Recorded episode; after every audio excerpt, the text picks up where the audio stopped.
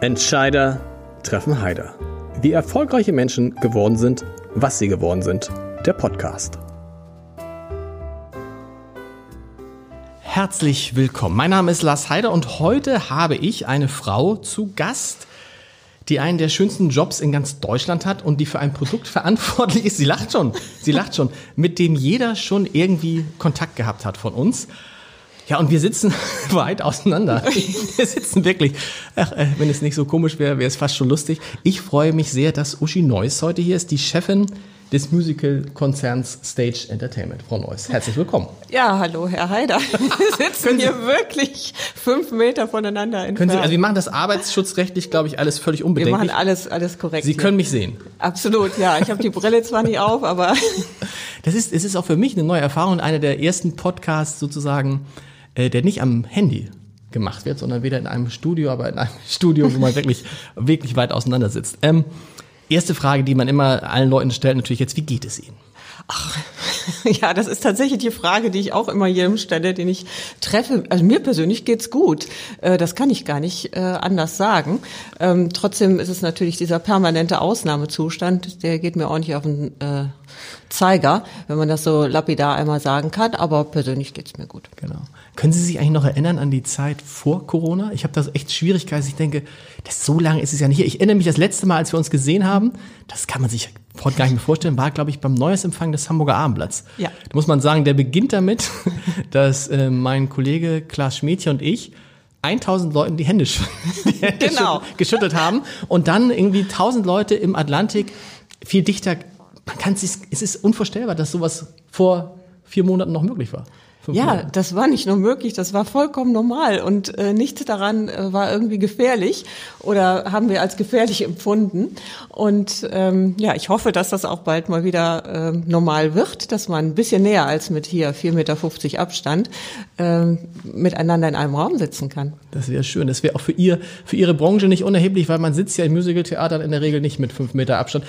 Wir kommen noch dazu. Aber ich finde es, ich finde es so wichtig in diesem, in diesem Podcast, wo es ja eigentlich um die Menschen geht. Ähm, die erzählen, wie sie geworden sind, was sie geworden sind, nicht nur über Corona zu reden. Oh ja, bitte. Ja, wir reden am Ende vielleicht noch ein bisschen über Corona, aber Sie müssen erstmal erzählen, ähm, wie wird man eigentlich, das ist ja kein äh, Lehrberuf, wie man Chefin eines Musical-Konzerns wird. Sie haben was studiert?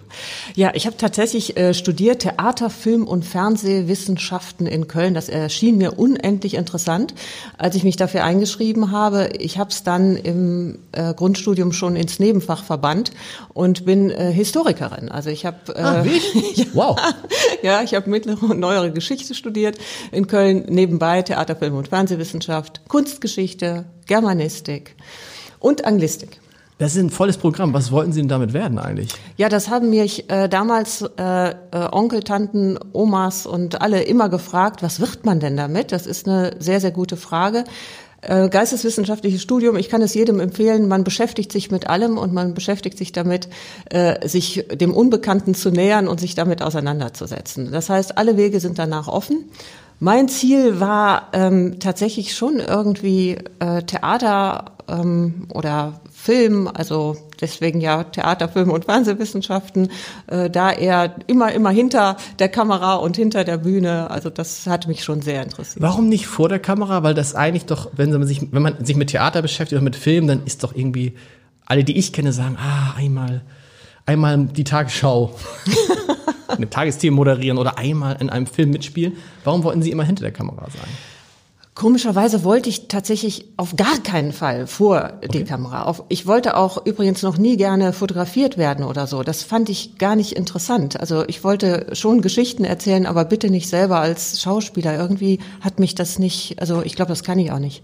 Also einfach nur schon dabei sein in diesem hochinteressanten Business, das aber schon irgendwie. Weil Unbedingt, das, ja. Warum? Warum? Was, was hat Sie daran so fasziniert? Ja, das Geschichten erzählen und, und andere Leute unterhalten, ähm, das finde ich unglaublich, also das, das ist eigentlich das, was ich immer schon ähm, machen wollte. Also ich will, dass Menschen eine gute Zeit haben und dass man ähm, so, so ein bisschen Realitätflucht ist da natürlich drin in Absolut. dem Ding, ne? Also müssen wir auch mal ehrlich sein.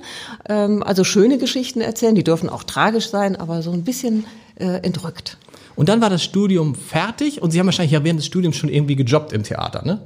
Oder nicht? Also ganz ehrlich habe ich mir mein Studium verdient, indem ich bei einer Wirtschaftsprüferin gearbeitet habe. Und ich habe ich finde ja Zahlen durchaus interessant und äh, die sprechen auch irgendwie zu mir, auch eine ganz gute Sprache. Also ähm, das hat mich eigentlich, äh, ich habe äh, gekellnert, ich habe bei, in Rechtsanwaltsbüros gearbeitet, ich habe, äh, wie gesagt, das meiste äh, dann bei dieser Wirtschaftsprüferin. Ich wollte immer überall irgendwie arbeiten und jobben und hatte in schlimmsten Zeiten fünf Jobs gleichzeitig. Okay, cool. Dann war das Studium zu Ende und dann? Ja, also noch während ich so vor mich hin studierte, das, früher durfte man das ja so lange machen, wie man äh, wollte, da kam, ähm, äh, sagte meine Tante zu mir, hier in Hamburg, die wohnte nämlich in Hamburg damals, hier in Hamburg, äh, da gibt es äh, Musical, das würde, das wäre was für dich. Bewirb dich doch mal. Ja. Und da habe ich gesagt, äh, weiß nicht. Aber ja, warum? Ich habe ja, kann ich ja mal und habe mal dahin geschrieben und da wurde ich eingeladen.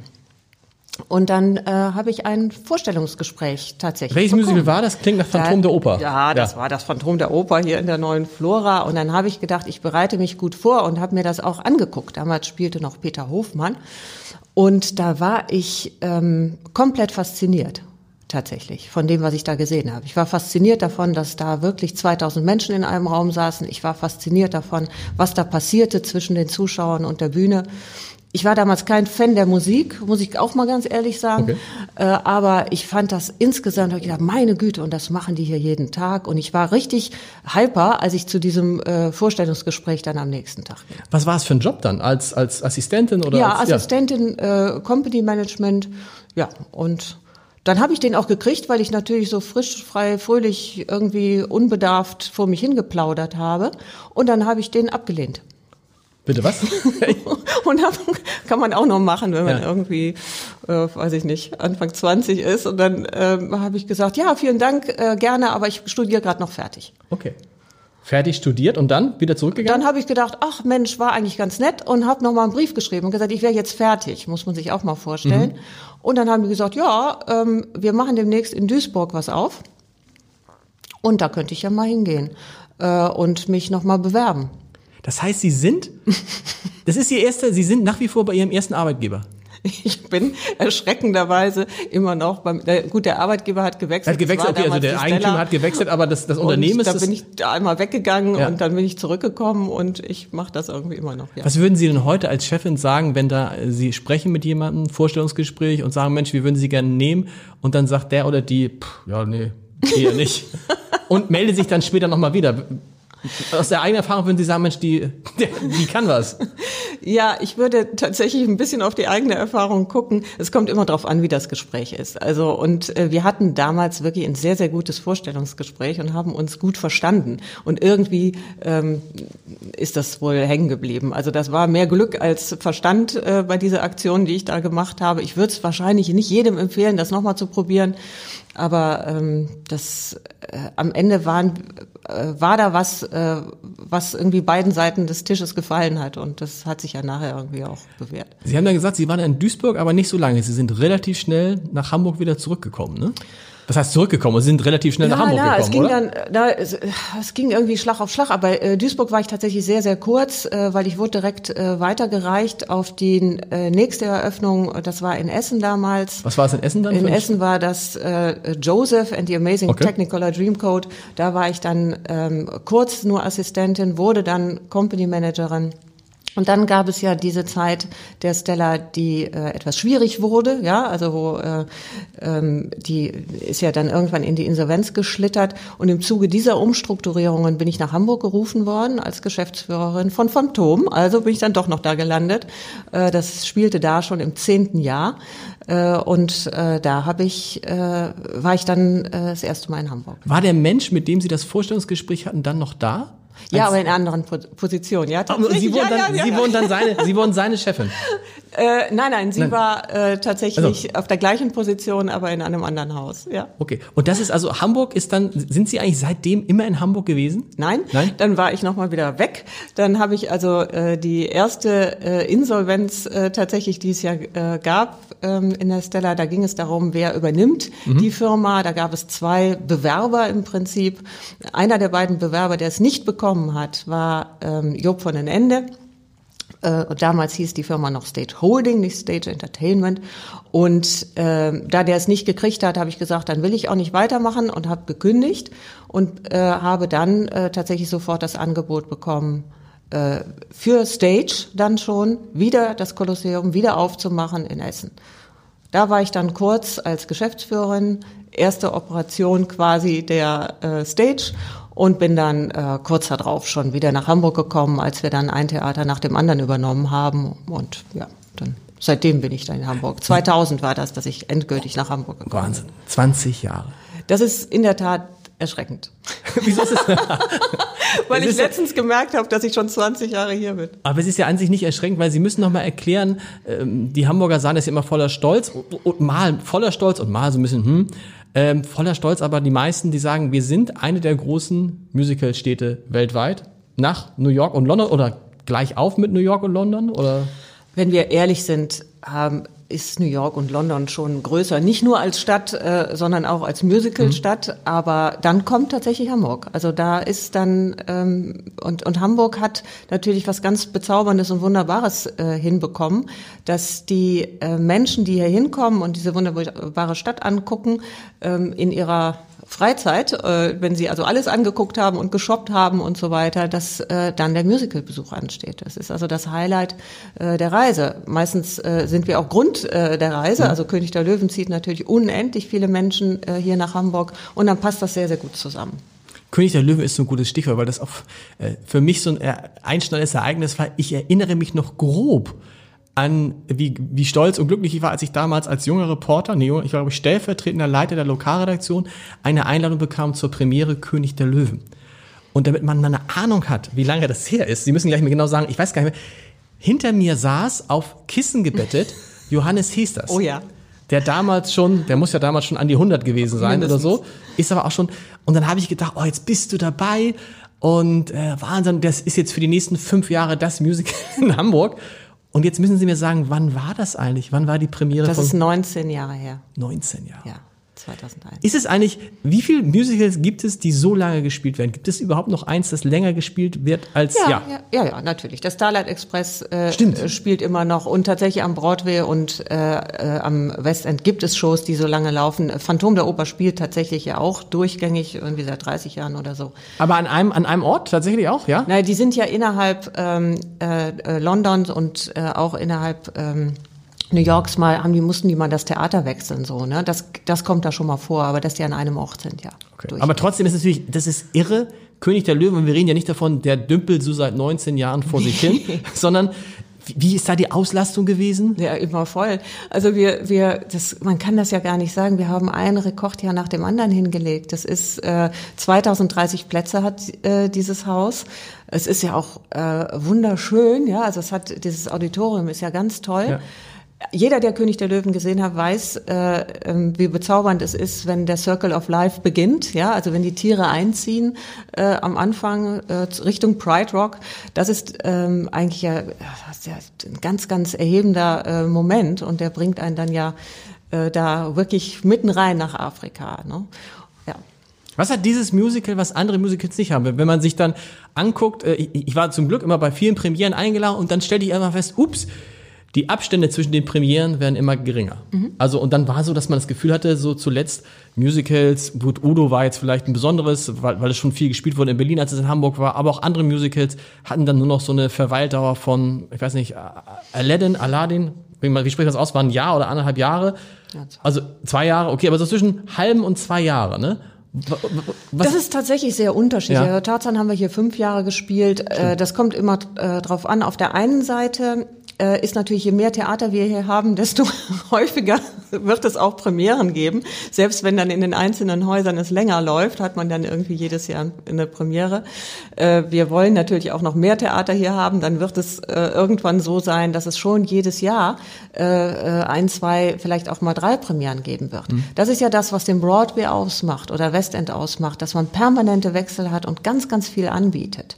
Und wir bringen die Shows ja nicht nur an eine Stelle, wir bringen sie ja dann auch weiter nach Stuttgart. Manchmal kommen sie auch wieder zurück. Äh, sie gehen nach Berlin, sie gehen auf Tour. Also wir wollen ja so eine Vielfalt äh, anbieten und äh, eben nicht nur eine Show. König der Löwen ist anders als alle anderen Shows. Sie ist schon außergewöhnlich. Also eigentlich ist König der Löwen ist die Ausnahme. Ist die Ausnahme. Ist die Ausnahme. Absolut. Und eigentlich so wie es bei den anderen läuft, ist es normal. Sie haben gerade gesagt, Sie wollen noch mehr Theater in Hamburg haben. Sie haben in Hamburg vier? Vier Stück. Vier Stück und es soll noch mehr werden? Ja, wir wollen schon noch eins. Wo könnte denn noch eins hin? Ja, da äh, frage ich dann mal irgendwie in die Runde, also was da noch, wo noch Platz ist so in Hamburg. Also mir gefällt ja die andere Elbseite da sehr gut.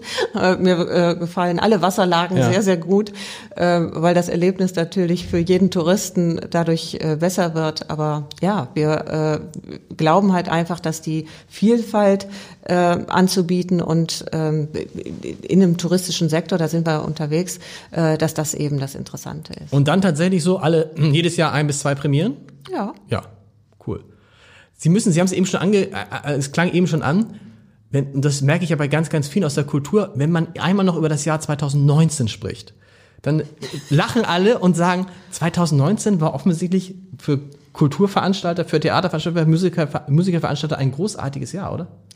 Ja, und es ging ja, also es ging gut los und es ging gut weiter und es hatte einen tollen Herbst und es hatte ein tolles Weihnachtsgeschäft und wir hatten einen tollen Januar und wir hatten einen tollen Februar. Ja. Und das war so, äh, deswegen, da war viel Aufbruchstimmung. Es gibt äh, äh, gute äh, äh, neue Themen, also es gibt einfach ein großes Interesse daran, sich eben unterhalten zu lassen, ja, und das, das Genre ist so schön breit geworden, ja. Es ist nicht äh, viele, die gerade die, die Musical nicht so mögen, die fassen es ja immer sehr eng und sagen, ah, nee, ist nichts für mich. Aber es ist so breit, es kann jede Geschichte erzählen, ja. jede Musik aufnehmen.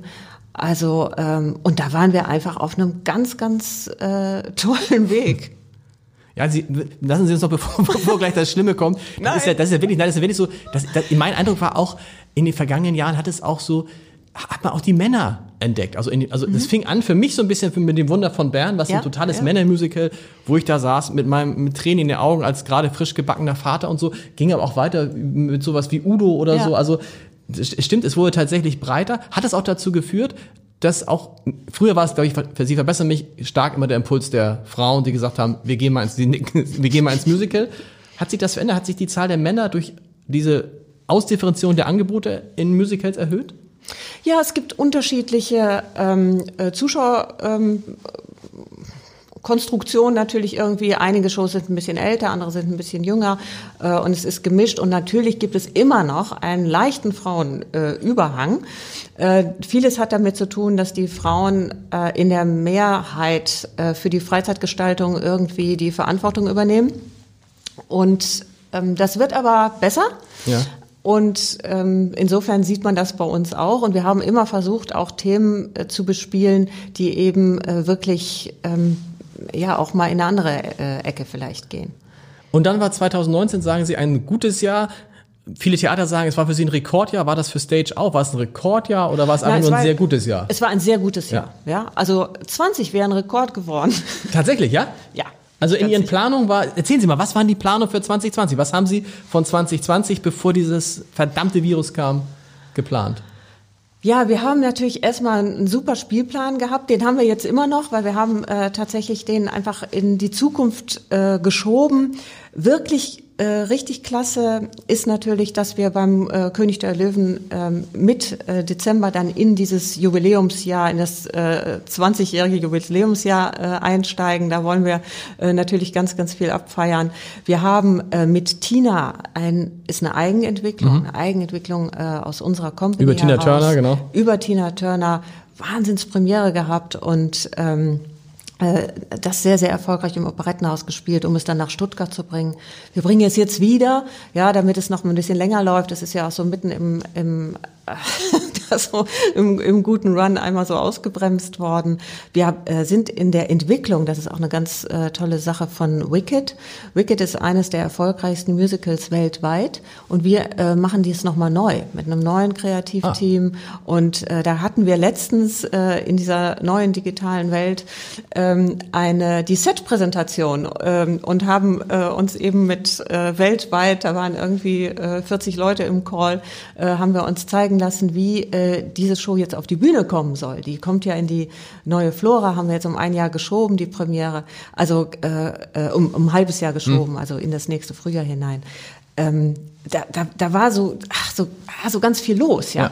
Dann haben wir, ich war noch niemals in New York, noch mal in der Neuentwicklung. Eine eigene Show, die wir gemacht haben, 2007 zur Premiere gebracht haben, äh, machen wir jetzt noch mal neu, nachdem es auch den Film gab, leichte Änderungen im Buch, neues Mama Mia sollte zurückkommen, ne, nach Hamburg. Mama Mia kommt zurück Rück. nach Hamburg. Wir haben es jetzt äh, aus dem Operettenhaus wieder rausgeschoben ist, äh, und äh, für ein halbes Jahr in die Flora äh, geschoben, damit es wieder Platz für die Tina gibt. Also wir jonglieren da mit unserem Spielplan, damit wir diese Vielfalt äh, tatsächlich anbieten können, ja.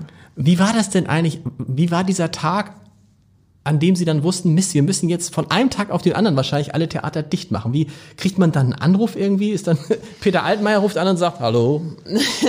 ja. Frau Neuss, wir so haben da so ein Problem. Machen Sie bitte die Läden zu. Naja, wir hatten ja, äh, sag ich mal, so drei, vier Tage Zeit, äh, uns darauf vorzubereiten. Hm. Wir äh, sahen es kommen und äh, wollten es zwar nicht glauben, aber wir sahen es irgendwo kommen, äh, weil es gab eine kurze Zeit dieser Tausender-Regelung. Also Stimmt. es gab ja erstmal diese Beschränkung, äh, äh, dass man äh, irgendwie sicherstellen muss, dass man nachverfolgen kann, wer ist da. Dann gab es kurzfristig äh, äh für zwei Tage tatsächlich diese, diesen Moment, äh, alles über 1000 ist verboten, aber unter 1000 ist erlaubt.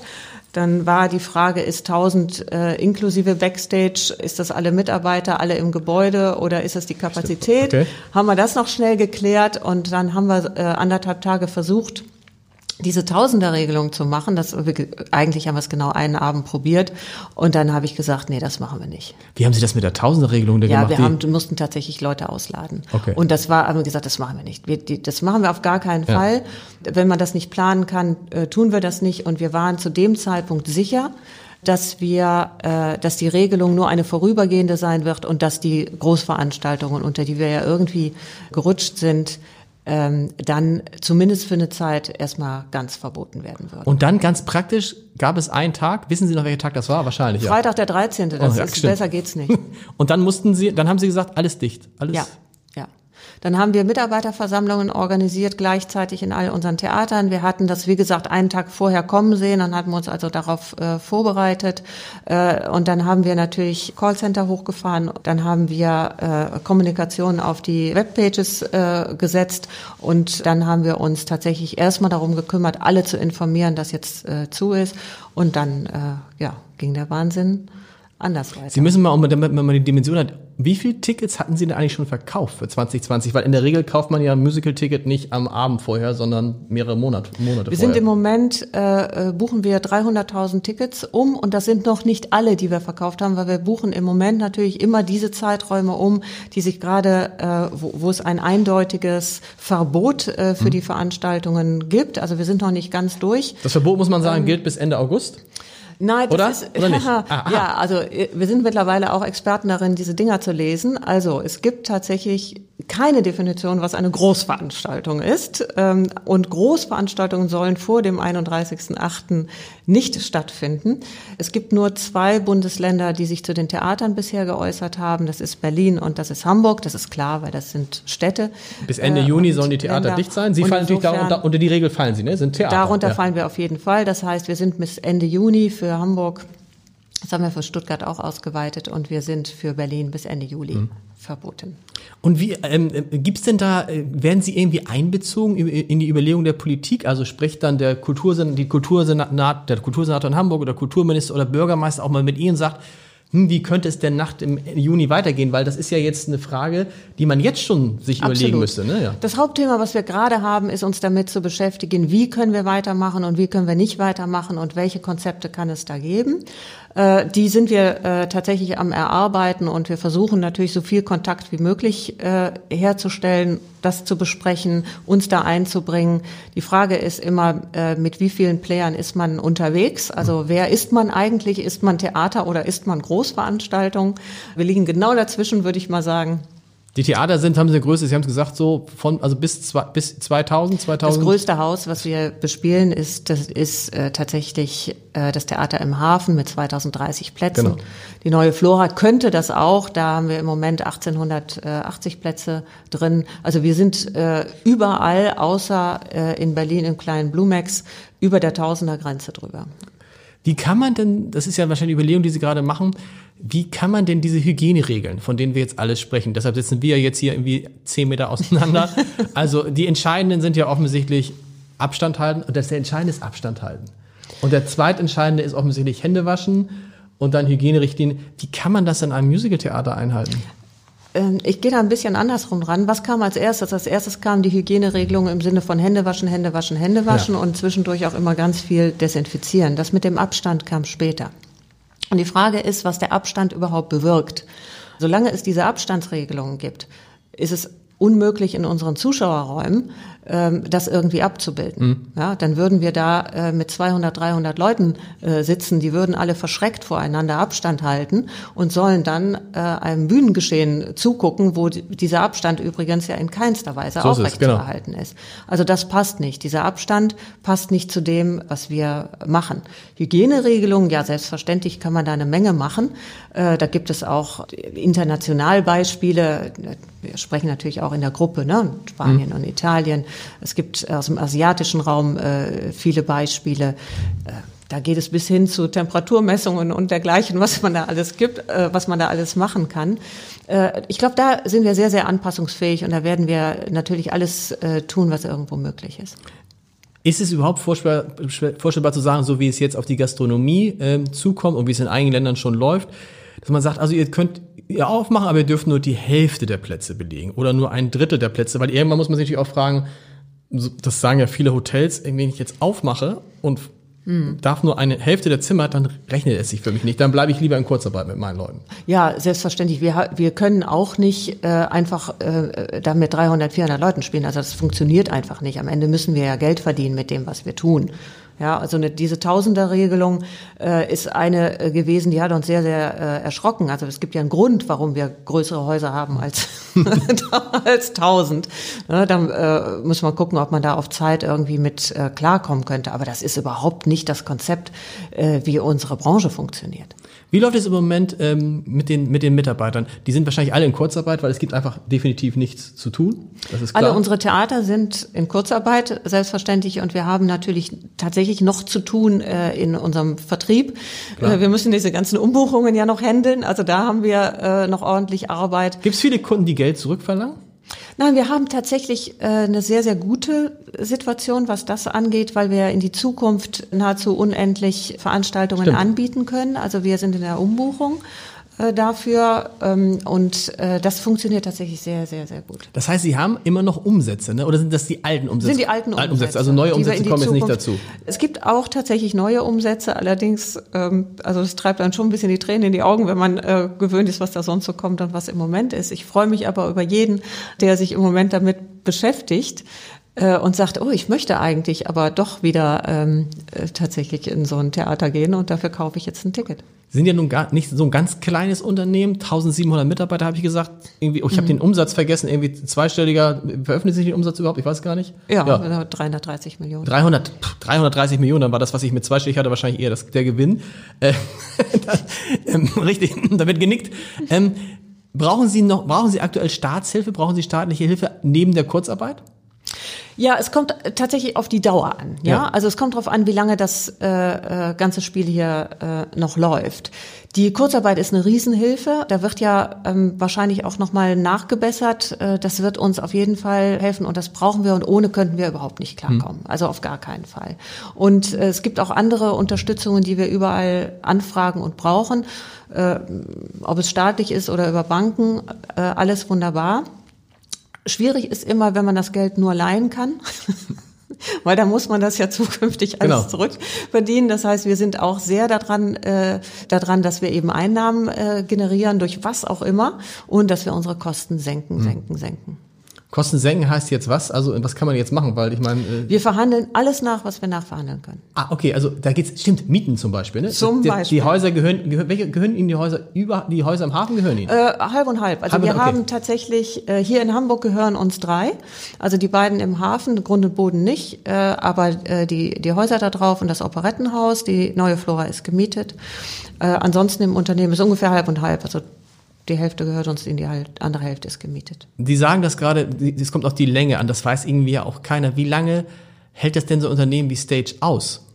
In den Zustand? Naja, wir sind schon, äh, wir, wir sind schon daran interessiert, so lange äh, irgendwie durchzuhalten und erstmal mit eigenen Mitteln so weit zu kommen, wie es geht. Und dann werden wir weiter versuchen, Mittel anzufragen, äh, weil wir unbedingt das schaffen wollen. Weil ich glaube, dass es ganz, ganz wichtig ist, dass es danach wieder weitergeht und äh, dass wir etwas anbieten äh, wollen, was die Leute brauchen und wonach sie Sehnsucht haben. Ja. Ist es, ich tue mich ganz schwer mit diesem tatsächlichen Zeitfenster. Im Moment haben wir die Planung so geschoben, dass wir ab September wieder spielen äh, können. Und äh, wenn es noch länger ist, ja gut, müssen wir eben noch länger kämpfen.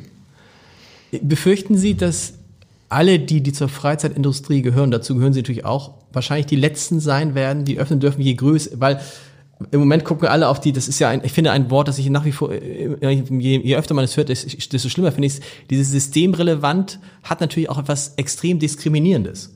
Ne, Nun, nun ist es wahrscheinlich, nun kann man, sich, man kann ja darüber streiten, ob Musicals systemrelevant sind. Sie, du, um morgen weiterzuleben, brauchst du sie nicht. Aber um eine, die Form des Lebens zu führen, die wir bisher geführt haben, brauchst du sie eben halt doch. Genauso wie du Künstler brauchst, genauso wie du Theater brauchst, genauso wie du Gastronomie brauchst. Du kannst auch zu Hause kochen, aber es ist halt nicht das Leben, was wir eigentlich führen wollen. Ja, der Rattenschwanz, der da dran hängt, ich glaube, das war äh, ähm, vielleicht nicht klar, als man das erste Mal das mit dem System relevant gen genannt hat. Also das finde ich tatsächlich auch ein sehr schwieriges Wort, weil am Ende hängt ja alles äh, in der Kette aneinander. Ja, es ist, äh, es sind nicht nur unsere Tickets, die gekauft werden, sondern die Menschen, die in unsere Shows kommen, die lassen noch mal 600 Millionen hier in Hamburg äh, und äh, die fließen eben äh, auch in die Hotellerie und in die Gastronomie und da hängen auch Arbeitsplätze dran. Und wenn dieses, wenn dieses ganze System äh, nicht funktioniert, ist die Kaufkraft dieser Leute auch weg. Ja, das ist, das zieht sich ja immer weiter. Nur äh, Supermärkte aufrechtzuerhalten, äh, ist halt auch nur eine Sache auf Zeit. So Irgendwann es. geht das Geld aus. Ja. Und äh, Sie sprechen es gerade an, das ist natürlich gerade, das hängt beides miteinander zusammenhängt. Sind nicht nur Sie betroffen, sondern auch die Hotels betroffen, der ganze Tourismus. Wie, was, wie wird der Tourismus nach Corona? Wann immer das auch sein mag. Wir gehen jetzt mal vom dem absolut positiven Fall aus. Das habe ich gestern gelesen, dass die äh, Universität Oxford, das ist jetzt ja kein kleiner Laden und auch keiner, wo man sagt, die haben keine Ahnung, die haben gesagt, es gibt einen Impfstoff im Juni. Das ist, doch, das ist eine tolle Nachricht. Also, äh, das ist besser als das, was Olaf Scholz gesagt hat. Wir müssen noch zwei Jahre ohne Impfstoff auskommen, aber der ist auch kein Virologe. Ähm, wie wird der Tourismus, wie wird das Freizeitverhalten der Menschen nach Corona aussehen? Kann man das jetzt schon abschätzen? Also werden dann, wird das einfach so, ach, wir gehen wieder ins Musical wie früher? Ich bin ja Gott sei Dank auch kein Virologe und ähm, auch kein Experte auf dieser in diesem Feld und will da eigentlich auch gar nicht unbedingt hin. Meine persönliche Meinung ist, dass es ähm, tatsächlich wieder weitergehen wird und dass die Menschen ein Stück weit vergessen, weil wir das immer getan haben als Menschen. Wir sind immer in der Lage gewesen, uns anzupassen und uns ähm, und Ängste hinter uns zu lassen. Und das wird das wird der wesentliche Teil sein, der passieren wird. Die Frage ist, wie schnell passiert das? Es ist absolut klar, dass das irgendwann kommt noch mal so ein Virus. Es kommt immer wieder einer. Ja. Ja. Und die Frage ist Und irgendwann kommt wieder was ganz anderes, mit dem wir nicht rechnen. anderes. Genau. Wo, äh, und dann muss man sich irgendwie darauf einstellen äh, als Menschheit. Und das hat die Menschheit tatsächlich immer, immer, immer geschafft. Die Frage ist also eher äh, die Zeit, wie lange das dauert und nicht so sehr, ähm, äh, was danach ist. Das wird sich äh, dann äh, nach und nach, äh, wird man sich das zurückholen, äh, was man eben jetzt nicht hat. Und ein ganz, ganz großes Bedürfnis ist es eben, mit anderen Menschen die Zeit zu verbringen und nicht durch eine Plexiglasscheibe. Und das merkt man übrigens, finde ich jetzt gerade auch. Also wenn man sich dann guckt, man wird ja zurückgeworfen auf sich selber. Und wenn man dann genau guckt, was einem fehlt, stellt man halt bei vielen Sachen fest, die einem gar nicht so fehlen. Also ich weiß nicht, wie es bei Ihnen ist, aber Homeoffice habe ich früher einmal als für eine Pest gehalten. Muss ich sagen, wow und äh, äh, orientiere mich jetzt zum Beispiel auch um, habe meiner Familie eher beschlossen, dass wir jetzt eher ein bisschen aus der Stadt rausziehen, weil ich sehe, ich muss nicht jeden Tag ins Büro fahren. Ich mhm. kann, aber ich muss nicht jeden Tag. Aber was absolut fehlt, deshalb sitzt man jetzt ja auch abends zusammen und, und Skype mit Freunden und trinkt mit Freunden Wein und so, sind genau diese sozialen Kontakte. Das ist das, das ist das Essentielle. Es ist gar nicht, es geht gar nicht darum, was man sich leisten kann, ob man sich ein Auto kaufen kann, sondern es geht einfach um den ganz normalen Kontakt mit Menschen. Ja und eben auch über Generationen hinweg. Ja, also absolut. das ist ja äh, tatsächlich eigentlich der grausamste Teil äh, im Moment, äh, ne? dass man sagt, oh, man beschützt jemand, aber man sperrt sie weg. Und äh, das ist halt, äh, ich deswegen glaube ich, dass das alles zurückkehrt. Und die Frage ist eben nur, wann. Wann? Wie machen Sie das? Ähm, es war für mich so eine Frage, wie halte ich Kontakt zu meinen Kollegen? Also wir haben natürlich beim Hamburg Abendblatt Homeoffice eingeführt, so. Und dann war am Anfang die Überlegung, ja, muss der Chef nicht an Bord sein? Und dann hat mir glücklicherweise ein, ein wohlmeinender äh, Kollege gesagt, pass mal auf, wenn du immer in der Redaktion bist, dann werden alle anderen auch in die Redaktion kommen.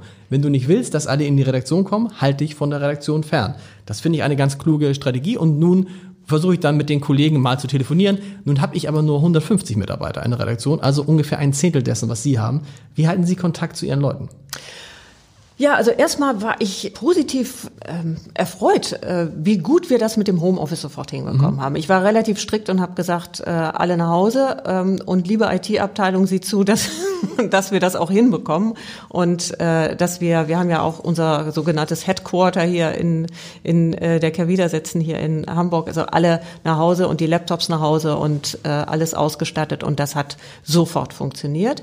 Wir haben das Büro nicht ganz geschlossen für diejenigen, die äh, äh, auch mal von zu Hause wieder weg wollen, äh, weil sie eben parallel noch ihre Kinder betreuen und äh, vielleicht doch nicht den Platz haben. Äh, genau. ähm, oder eben zu zweit zu Hause im Homeoffice sitzen. Das heißt, wir handeln das äh, extrem äh, flexibel und sehr, sehr gut für die Mitarbeiter. Wir haben tägliche Calls in einer Runde von 28 Leuten, wo wir uns gegenseitig updaten. Wir haben Projektgruppen laufen, die alle arbeiten und haben tatsächlich einen sehr, sehr, sehr guten Kontakt. Ich bin unglaublich stolz und froh, äh, ein so tolles Team zu haben. Die arbeiten ähm, wirklich alle zielorientiert und klasse und gut gelaunt. Alle haben eine Sehnsucht, dass es irgendwie bald mal wieder weitergeht, aber die wissen halt wofür und das ist äh, klasse. Und den Kontakt äh, zu allen Mitarbeitern, die jetzt in Kurzarbeit sind, die halten wir eben tatsächlich über E-Mails und ähm, äh, über ähm, äh, so viel äh, Information wie irgendwie möglich. Also was, ist mit den, was ist mit den Künstlern? Weil die, denen, denen geht es ja wahrscheinlich im Moment auch, also so ein Künstler will ja erstens auftreten und ja. zweitens muss er, muss er proben. Geht alles nicht. Wie geht's denen? Ja, für die ist es schwer. Die halten sich sehr, sehr wacker, muss ich wirklich sagen, weil die äh, natürlich äh, posten äh, Videos und machen äh, kreative Dinge und tauschen sich aus und sind natürlich da irgendwie aktiv. Aber da, die wirklich das Bedürfnis, endlich wieder echt äh, vor einem Publikum zu stehen und ähm, nicht vor seinem eigenen Laptop. Also das spürt man sehr, sehr deutlich. Mir uns ist das aufgefallen, als wir, wir haben ja auch vom Abendblatt so eine eigene digitale Kulturreihe und dann gucken meine Familie und ich uns dann abends äh, gern mal so ein Konzert an. Und beim ersten Konzert, dann war das erste Stück zu Ende und dann haben wir automatisch geklatscht. Mhm weil es fehlte so. Es war halt so seltsam, dass das Stück zu Ende war und keiner klatschte. Und ich glaube, diese, also allein schon das ist jetzt das geringste Problem für einen, klingt so nach einem geringen Problem, aber dieser Applaus, diese Bestätigung, die fehlt natürlich Künstlern auch. Und wenn du dann noch keine Perspektive hast, ist es schwierig. Weitere wichtige Frage, die ich mir stelle, wie verbreitet man in einer Zeit wie dieser Optimismus und sagt, Leute, wir kommen da gemeinsam durch und es hinterher wird alles noch besser, als es vorher war. Oder was heißt besser? Auf jeden Fall wird es anders, aber wir kommen da durch. Wie machen Sie das? Ja, was soll ich dazu sagen? Ich bin ähm, im Rheinland geboren und äh, et kütt wie et kütt. ich kann nicht anders. Ich bin ein optimistischer Mensch. Ich, ich versuche immer, immer, und das nicht nur versuchen, das ist einfach so, das Gute an den Dingen zu sehen und äh, zu sagen, das, das geht wieder weiter. Und ich bin Historiker und ich weiß, dass es immer weitergeht. Es gibt immer einen Weg daraus.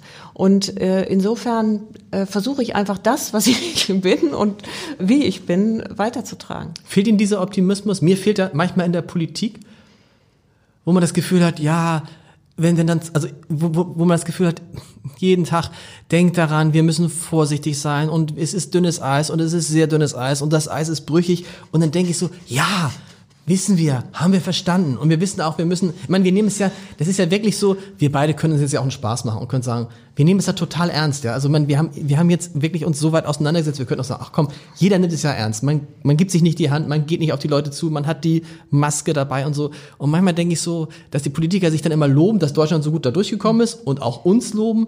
Aber mir fehlt so ein bisschen so eine Perspektive, wie sagen, jetzt wäre der Satz, wir schaffen das. Den höre ich zu selten oder höre ich einfach noch nicht richtig hin und höre mir immer nur die Virologen an? Ja, das ist eine schwierige Frage. Auch da, ich bin ja auch Gott sei Dank kein Politiker, also ich muss das gar nicht tun. Es liegt eine große Verantwortung äh, darin, eine Richtung vorzugeben. Hm. Und äh, diese Verantwortung ist mit Sicherheit sehr, sehr drückend. Und ich glaube, dass sie das alle probieren. Also ich, ich, ich halte es für nicht schlecht, alle zwei Wochen oder jede Woche zu gucken, wo man gerade steht und dann die nächsten Schritte zu gehen.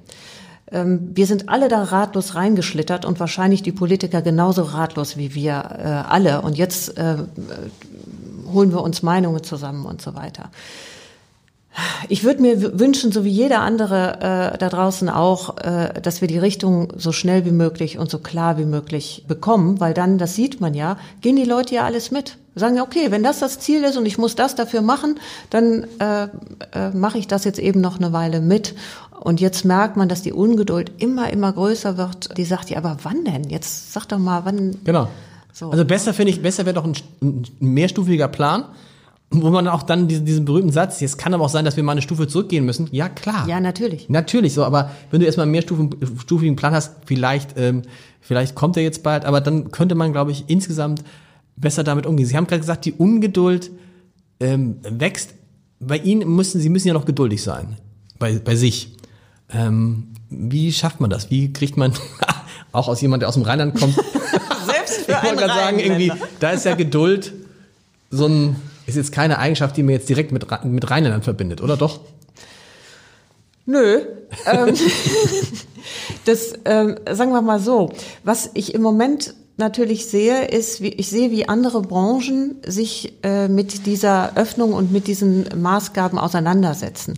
Und das ist äh, verstehen Sie mich nicht falsch, aber ein bisschen Luxus ist das für uns, uns das einmal anzugucken. Das stimmt. Wir werden nicht diejenigen sein, äh, die als allererste etwas austesten und was dann vielleicht möglicherweise ähm, nicht sofort klappt und was wo man nochmal nachjustieren muss. Und das versuchen wir gerade sehr, sehr äh, genug, äh, gut äh, zu beobachten und dann einen guten Plan zu haben. Wir waren unendlich schnell mit unserem Plan, mit dem neuen Spielplan. Wir waren sofort bei der, wir haben sofort Firefighting gemacht. Wir waren sofort in der Umsetzung und wir hatten immer was zu tun. Mhm. Und die Tage sind immer sehr, sehr, sehr voll äh, mit dieser Planung. Und das hilft natürlich dabei, nicht da zu sitzen und zu sagen, oh, wann geht's denn weiter, weil wir schon ein Stück weit gestalten können. Sie müssen nochmal für Hamburg sagen, was ab 1. September geplant ist. Weil mhm. was ist, was ist wann, wie, wo? Ich, ich gebe einen vor, König der Löwen wird im das Toll, ist das ist richtig. das ist richtig, oder? Das, das geht weiter so. Zweites, äh, äh, zweites Theater am Hafen, was ist da am 1. September?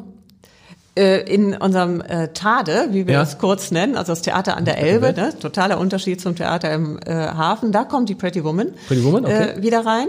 Und äh, auch in der ursprünglichen äh, Laufzeit, das bleibt dabei dann bis Januar, dann kommt Frozen, die Eiskönigin. Okay. Und äh, dann haben wir äh, Paramour, würden wir gerne noch mal ähm, kurz spielen. Ähm, also wenn wir im September dürfen, dann dürfen wir auch Paramour noch mal aufmachen äh, in der neuen Flora. Dann käme Mamma Mia danach im Herbst und dann im Frühjahr Wicked. Und was haben wir und im Operettenhaus kommt die Tina zurück Tina, genau. und die würde eben dann länger spielen. Also ursprünglich hätten wir sie ja schon im Herbst umgezogen nach Stuttgart und die bleibt dann noch ein ganzes Jahr. Um im September anzufangen, müssten Sie aber ab wann müssten Sie proben wieder und ab wann müssten Sie Das ist unterschiedlich je nach Show. Also die meisten können ja das, was sie gemacht Genau. haben. Und äh, dann laufen wir uns mal kurz warm, das sind so drei, vier Tage. ähm, aber äh, es gibt auch Theater, wo es, äh, es- wo ein Castwechsel ansteht, also neue Proben anstehen. Und damit beschäftigen wir uns im Moment natürlich wie die Probenarbeit. Äh, schlimmstenfalls auch mit Abstandsregelungen äh, vorher schon stattfinden kann, damit wir äh, loslegen. Ganz lustig, Karin Bayer, die Intendantin des Deutschen Schauspielhauses, hat ja Kostüme, Abstandskostüme für ihre, für ihre Schauspieler. Das ist vielleicht dann, König der Löwen hat so, einen- hat so einen natürlichen Abstand, viele in den, also. Die, das ein oder andere Kostüm äh, hat auch diesen Abstand, absolut. Wir haben das auch bei Tanzproben äh, in, in anderen Ländern schon gemacht. Dann zieht man einfach diese unendlich breiten äh, Röcke an und dann hat man diese 1,50 Meter. Äh, damit kann man äh, bestimmte Bedingungen natürlich erreichen. Also bestimmte Szenen kriegt man definitiv hin, äh, kann auch mit Bodenmarkierungen arbeiten, aber eine volle Choreografie mit 25 Leuten auf der Bühne klappt nicht. Mit wem tauschen Sie sich aus in diesen Zeiten? Gibt es dann andere Kulturveranstalter, Mhm. Eventveranstalter, mit denen Sie dann mal abends sprechen und sagen, sag mal, weil es Ja. gibt ja auch so Tage, wo man denkt, Alter, wann hört das denn endlich mal auf? Mir ist zum Beispiel, als, äh, als, äh, als, als neulich ein Kollege sagte, wir sind jetzt seit neun Wochen im Homeoffice, das war mir gar nicht bewusst. Das ist so neun Wochen. Ich habe gesagt, du spinnst. Übrigens, den Virologen geht es auch so. Gestern äh, habe ich eine Virologin in einer Talkshow gesehen, die dann darauf angesprochen wurde, ähm, äh, dass ja jetzt äh, äh, nach den ersten Lockerungen schon zwei Wochen vergangen seien, dass die Zahl ja gar nicht hochgegangen sei. Daraufhin sagte die Virologin, wieso ist doch erst eine Woche? Es waren aber tatsächlich schon fast zweieinhalb. Also, Frage, mit wem tauschen Sie sich aus? Ähm, innerhalb äh, der Branche, also sowohl hier in Deutschland äh, spreche ich immer mit dem einen oder anderen, ich spreche auch in der Schweiz oder in Österreich mit Kollegen und wir haben einen internationalen Call auch tatsächlich in unserer, unserer Gruppe. Da ist Spanien dabei und da ist Holland dabei und da ist die USA dabei und ist Großbritannien dabei, Frankreich, Italien. Und äh, da kriegt man sehr, sehr viel mit. Ich lese auch viel, also ich versuche auch alle Informationen mitzubekommen, äh, wie sich die Branche, und die packe ich jetzt mal ein bisschen breiter, also nicht nur der Theaterteil, sondern eben tatsächlich alles, was Live-Entertainment ist, Konzertveranstalter, wie die sich verhalten und was die sich alles so ausdenken. Gibt schon welche, gibt schon welche, die schon ein Stück weiter sind? Weltweit? Nee. Ist überall. Äh, Im asiatischen Raum äh, Ah, absolut. Ähm, Südkorea ist sehr, sehr weit, die äh, spielen. Tatsächlich. Ja. Aber das Virus ist auch da nicht weg. Ja, aber die haben äh, Mundschutz und Temperaturmessungen und äh, solche Dinge am Start. Man, man, theoretisch, wenn ich das richtig verstanden habe, könnten doch, wenn alle bereit wären, einen Mundschutz zu tragen, könnten wir morgen König der Löwen wieder anfangen. Oder? Weil das ist ja, was ist Die der Unterschied Frage- zwischen König der Löwen und äh, Baumarkt? Ja, also im, im Laufe des Tages sind im Baumarkt auch locker Genau. 2000 Leute. Genau. Am Ende ist das genau die Frage. Also ist dieser, äh, als erstes äh, ist diese Abstandsregelung, die muss äh, äh, weg aus den äh, Vorschriften und vor allen Dingen aus den Köpfen. Das Wichtigste, was passieren muss, ist, dass äh, äh, die Menschen keine Angst mehr dabei empfinden oder keine Sorge dabei empfinden, wenn sie gleichzeitig über eine gewisse Zeit äh, mit Menschen in einem Raum sind. Und wenn der Mundschutz dabei hilft, mich sicherer zu fühlen, sei es jetzt in der U-Bahn oder äh, sonst wo, dann ist das ja kein Problem. Solange ich den auf der Bühne nicht äh, den Darstellern vorschnallen muss, weil dann verstehe ich dann ja wird schwierig, ja. Aber dann äh, ist das alles in Ordnung. Das ist also, äh, das, das wäre umsetzbar. Wie ist es, das ist eine Frage, die, auf, die, die ja alle trifft. Also ich habe überlegt, selbst solche quasi unverwundbaren wie Eventim. Wer hätte gedacht, dass Eventim mal in eine Lage wie diese kommen würde? Das ist der große Ticketveranstalter, ich glaube, der größte Ticketveranstalter Europas der Welt, ich weiß es gar nicht, also ge gehört einem Hamburger, inzwischen einem Ja. Hamburger Unternehmer, der in Hamburg wohnt. Wenn man, Sie haben ja alles richtig gemacht. Sie haben keine Fehler gemacht als CEO. Sie haben alles, und trotzdem ist man in der Situation, wie kriegt man das da, da hilft sicherlich auch die rheinische Frohnatur, aber wahrscheinlich, man fühlt sich ja so ohnmächtig, wenn man sagt, ich hätte nichts anderes machen können, es wäre trotzdem so gekommen. Ja, eine Opferrolle finde ich immer blöd. Also äh, die bringt einem ja nichts, äh, weil ähm, die, die Frage ist immer, kann ich irgendwie zu einer Lösung beitragen und ja. was kann ich kann ich an dieser Lösung irgendwie mitmachen? Also äh, wir sind mit äh, Eventim, das ist ja auch unser äh, Ticketer, ne? da äh, auch äh, da äh, arbeiten wir wirklich äh, klasse zusammen im Moment. Also es ist äh, toll, weil wir das gleiche Ziel haben und weil wir sagen, wir müssen da schon irgendwie durchkommen und wir werden versuchen, diese Tickets alle in die Zukunft äh, zu bringen. Und natürlich ist ist das eine ganz, ganz blöde Situation. Wenn ich mich aber nur damit beschäftige, wie blöd ich die Situation finde, ähm, äh, komme ich ja keinen Schritt weiter. Das stimmt. Andererseits würde ich mir jetzt als Theatermacher, das sagen ja auch viele Theatermacher und Restaurantbesitzer, sagen, na gut, der Tag heute, den habe ich nicht verkauft und den verkaufe ich ja auch nicht. Nie wieder. Der ist weg. Mhm. Also es ist was anderes als, gut, wir sind als Zeitung sowieso in einer anderen Lage, weil wir einfach jeden Tag erscheinen und äh, so, und da, da tut sie nicht, aber der, den verkaufen sie halt nie wieder. Das heißt, das Jahr 2020 ist, wird für, ist natürlich für alle ein Katastrophenjahr. Ja. ja. Schon jetzt. Ja. ja. Also das ist wie also aus vollem Karacho vor die Wand gefahren. Ähm, ja. Haben wir noch wir hoffen, wir hoffen auf die Kollegen an, an, äh, in Oxford. Letzte, letzte, letzte Frage vielleicht. Ähm, wie, wie haben Sie verfolgt das Zusammenspiel von Politik und Experten.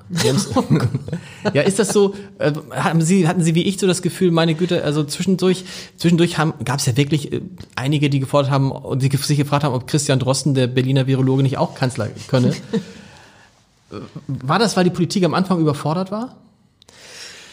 Na, ich glaube, das, äh, da kam was ganz Unbekanntes äh, und man musste sich äh, tatsächlich damit auseinandersetzen und dann hilft äh, so eine Expertenmeinung. Was ich mir wünschen würde, äh, ist, dass äh, Experten immer, immer, immer zu Wort kommen. Und was ich mir noch mehr wünschen würde, ist, wenn unterschiedliche Meinungen von Experten äh, zu Wort kommen, weil dann kann man sich tatsächlich äh, selber auch eine Meinung äh, bilden. Und je mehr da die Vielfalt ist und je mehr Diskurs und je mehr Diskussion darüber stattfindet, äh, desto besser können wir uns auch mit diesem Thema auseinandersetzen. Also mich stören nicht die Experten, mich äh, äh stört, wenn, wenn das irgendwie zu sehr irgendwie eine Schiene wird.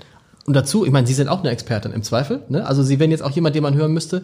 Also die Wirtschaft wurde dann, war mein Eindruck, hätte, hätte, man hätte die Wirtschaft und alle anderen betroffenen gesellschaftlichen Gruppen vielleicht schon von Anfang an mit reinnehmen müssen. Weil es war ja abzusehen, dass mit jedem Tag es äh, hoffentlich, und so ist es ja auch gekommen, gegen das Virus Erfolge gibt, aber mit jedem Tag, in dem das Probleme mit dem Virus kleiner wurden, werden ja die Probleme in allen anderen Bereichen größer. Ja, und das ist tatsächlich dies, äh, äh, das abzuwägen und dieses, äh, viele benutzen das Wort Verhältnismäßigkeit und das ist ein ganz gefährliches, äh, weil auch diese Diskussion kann man weder gewinnen noch sollte man die äh, wirklich führen. Aber es ist eben nicht nur eine, äh, ein Thema, um das es geht, sondern das Thema ist riesengroß. Genauso geht es bei uns nicht nur um äh, unsere äh, äh Musical-Theater, sondern da ist ein Rattenschwanz dran. An allem, was man tut, hängt mehr als nur eben eine Sache. Und man muss sich nochmal für Hamburg Hamburg sich nochmal vorstellen, wenn es die Musicals und diesen Rattenschwanz, der, ne, also wenn es den Tourismus nicht gäbe, was wäre das für eine andere Stadt? Es wäre eine komplett andere Stadt. Ich, ich weiß gar nicht, ich glaube, der Tourismus ist einer der größten Wirtschaftszweige in Hamburg. Vier Milliarden Umsatz habe ich so im Kopf. Ich weiß gar nicht, wahrscheinlich weit über 100.000, wenn man die Gastronomie, Gastronomie dazu nimmt, weit über 100.000 Arbeitsplätze. Ja. Das ist jetzt nicht irgendwie so eine Kleinigkeit, wo man mal sagen kann, wenn das wegfällt. Also es, ist, es tut uns wirtschaftlich weh, aber vor allen Dingen wäre die Stadt, ist die Stadt eine völlig andere. Ja, absolut. Und äh, ich glaube, das kommt eben mehr und mehr äh, ins Bewusstsein und dann äh, wird man sich eben auch, äh, kann man sich besser damit auseinandersetzen, was ist die richtige Lösung und was sind die richtigen Schritte in die Zukunft. Vielleicht noch eine positive Sache, die ging mir so, ähm, als jemand, der immer so die Tendenz hatte, naja, Kultur ist nice to have. Also, und jetzt stelle ich fest, nee, Nein, tatsächlich, das ist das, was jetzt fehlt, weil Supermarkt ist da, Apotheke ist da, das ist ja klar, das ist, das ist obligatorisch, aber Kultur ist nicht nice to, nice to have, sondern es ist eine der Sachen, die uns unterscheidet von, Entschuldigung, anderen Lebewesen. Ja. Das ist der, das ist das, was den Unterschied macht. Und insofern kann man aus dieser Krise herausgehen, werde ich immer daran denken, boah, du hast dich manchmal so lustig gemacht darüber, dass Theater subventioniert werden. Sie ja nicht, aber staatliche mhm. Theater und dass es vielleicht zu viel gibt und so. Nein, das ist das ist entscheidend. Ohne das ist das Leben wirklich nur halb so schön. Ich habe immer behauptet, äh, dass unsere Branche als solches krisensicher ist, weil äh, man das Leben ohne äh, äh, Theater zu machen und Live-Entertainment zu haben, sich überhaupt nicht vorstellen kann. Das gab es, solange es die Menschen gibt und deswegen äh, wird es das auch immer geben und wir sind absolut krisenresistent. Dann kam das. Äh, und jetzt äh, gucke ich da drauf und sage, ja, und jetzt merke ich noch viel deutlicher, was fehlt. Und äh, damit meine ich nicht, dass man äh, äh, sich nur ein Theaterticket kauft, sondern ich rede von dem Erlebnis, was fehlt. Und dieses Erlebnis mit anderen Menschen gleichzeitig einer Performance beizuwohnen, das kriege ich durch nichts ersetzt. Vielen Dank.